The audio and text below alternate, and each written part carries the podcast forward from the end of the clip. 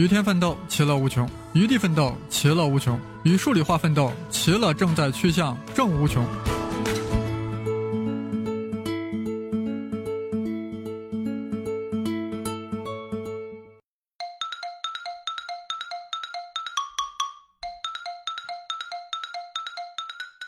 各位声考数理化的听众，大家好！啊，皮哥，我今天又回来了。今天我要给大家分享的是全国三卷理科的一个考试情况。全国三卷是我们西南地区使用的一个卷子，对吧？那么今年的这个考试情况呢，总体来说难度适中，那么也是有很好的一个区分度。在一些特定题目中啊，难度还是比较大的。那么下面，且听我细细道来。首先，我们来看一下。啊，前面几个题目啊，对吧？第一题到第五题都是什么题目啊？哎，都是一些吃瓜题，对吧？啊，太简单了啊，就是脑子也不用动就直接出来了。好，所以这些题目的话，大家不能失分啊，对不对？一定要能够怎么样做到烂熟啊？这些题目都是一个非常基本的问题。好，到第六题开始，哎，发现没有，难度上来了吧？第六题是啥题啊？第六题是一个直线语言的问题。有没有同学发现这个题目？好像在哪见过？有没有同学感觉到？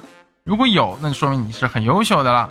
因为这个题目实际上是二零一二年北京大学主导的一条叫做北约啊的一个自主招生考试里面的题目。发现没有？二零一二年，哎呀，六年前的一道自主招生题目，现在跑到高考题里面，跑到第六题了。怎么样？是不是说明咱们同学的水平提高了？是不是这个道理啊？所以说我们古代是不是有句话叫什么？旧时王谢堂前燕，怎么样？飞入寻常百姓家，这也体出了体现出了高考命题的一个特点，它会从我们的一些竞赛、自招中的一些比较基础的问题，怎么样改编加工，也算咱们的高考题，是不是？这其实也是高考题它产生的一个来源嘛。再看第七题啊，第七题今年这题目还是比较人啊人性化的，因为这个题目就是一个选图题嘛，选图题咋做？先分析奇偶，再分析什么？它的一些特定属性。而这个题目本身是一个四次函数，所以说明显，是吧？偶函数嘛。结果发现，我靠，四个选项全都对了。没关系，再用刚才说的极限分析法来分析一下。x 趋于正无穷时，怎么样？我们会发现，是吧？x 四次方是主导嘛，所以说 x 四次方前面系数是几啊？是负一啊。所以最后这个趋于负无穷，它应该垮下去。所以说 A 和 B 就错了，那 C 和 D 是怎么回事呢？那这个时候你分析的时候一定要注意求同存异嘛，是吧？求同怎么样？寻异？什么叫求同寻异啊？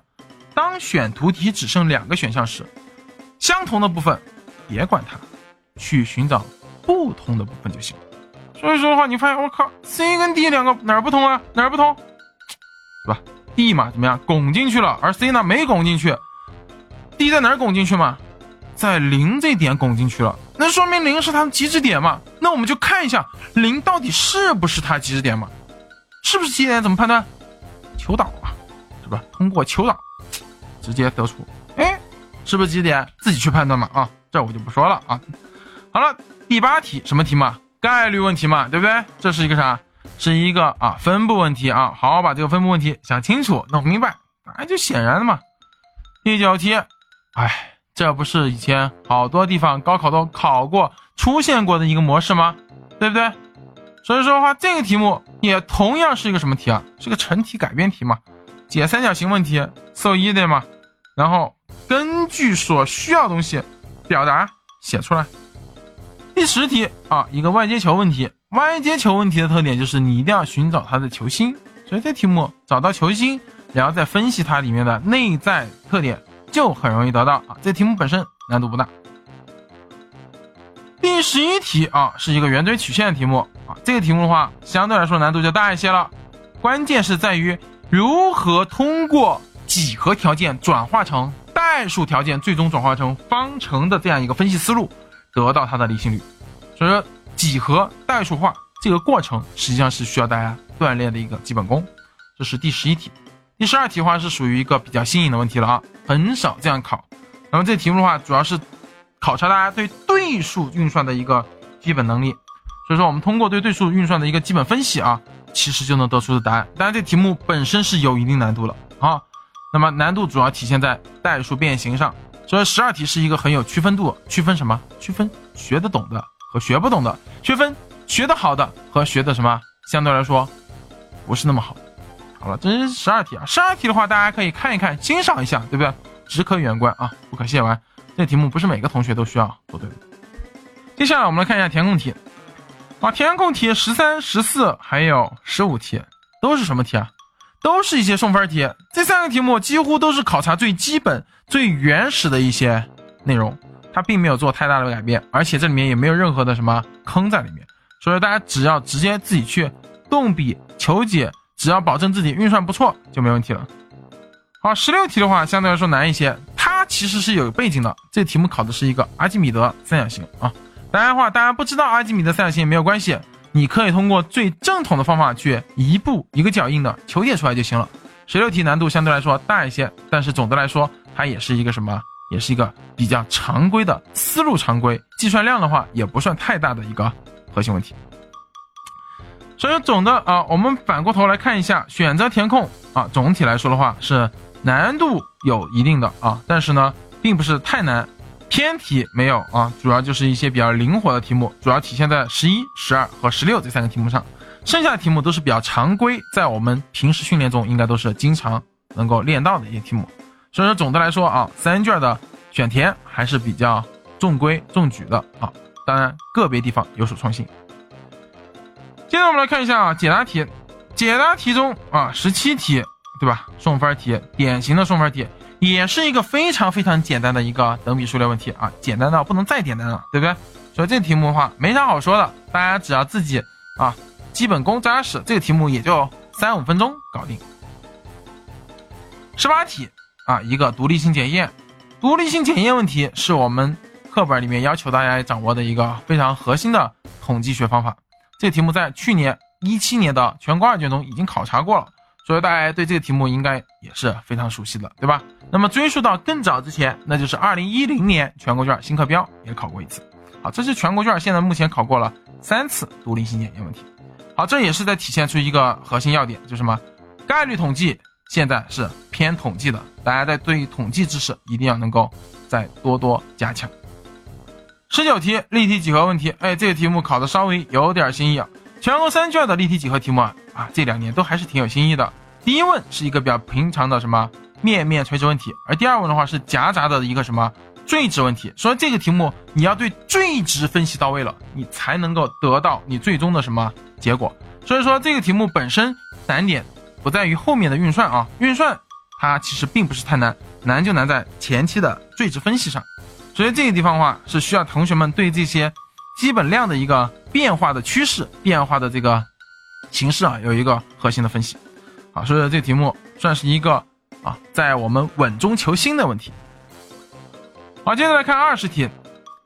二十题的话是一个啊中规中矩的圆锥曲线题目，但是第二问其实大家会发现题目不简单，这题目真心不简单。第二问中出现了一个条件啊，是 F_p 向量加 F_a 向量加 F_b 向量等于零向量。这个条件啥意思啊？同学们说一下。对了，这条件是不是告诉你 F 点是三角形 PAB 的什么重心？所以说这个地方可以用重心坐标公式去进行一些推导，最终让我们证明 F_a 向量的长度、F_p 向量长度和 F_b 向量长度成等差数列，并且求出该数列公差。本题中的难点在于将 F_a、F_b 还有 F_p 表示出来。当然，由于条件中 F_p 它是已知量，所以说不需要表示。关键是 F_a 跟 F_b 的长度，这怎么表示呢？这其实就需要大家有一个基本的预备知识了。这是一个什么？交半径。好，交半径公式在我们现行的啊大纲中是不要求的，但是这个题目考了，那它怎么办？那你就用基本的方法去表达它。什么叫基本方法？用两点间距离公式。进行计算，你就能得到我们想要的交半径公式。所以这题目中最终给的标准答案其实也是这么做的。所以说这也在告诉我们一个基本道理：如果要想学好圆锥曲线，除了掌握最基本的一些啊核心方法之外，还需要大家对它里面的一些几何条件要有所涉猎。你这样才能在做题时拥有什么更高远的目光去看待这个问题。所以说的话，这个题目希望大家能够啊小心一下。那么下一届同学一定要对交半径这个概念有所涉猎，才能够在题目中啊做得更好。最后我们来看一下全卷的压轴题二十一题，这题目应该是一个非常新颖的问题了啊。第一问中难度不是太大，但是呢也是有一定难度。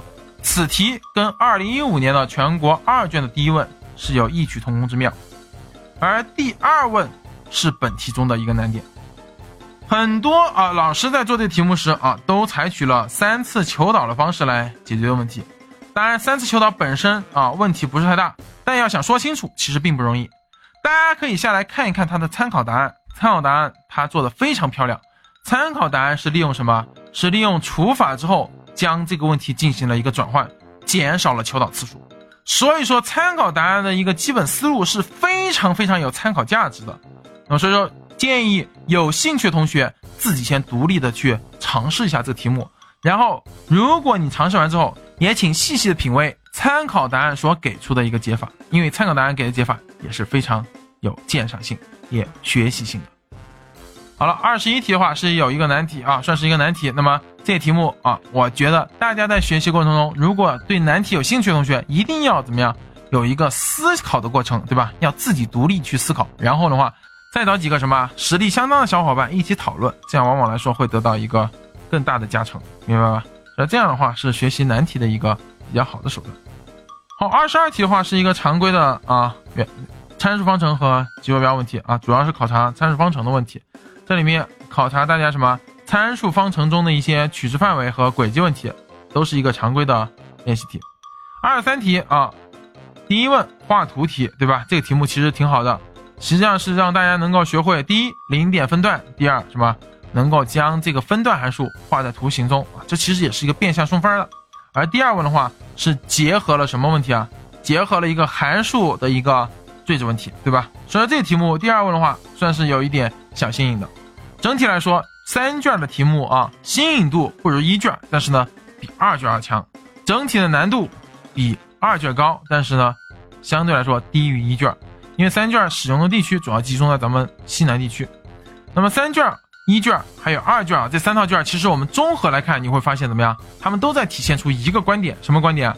就是第一，难度在逐渐降低；第二，他们在把统计的地位往上抬升，对吧？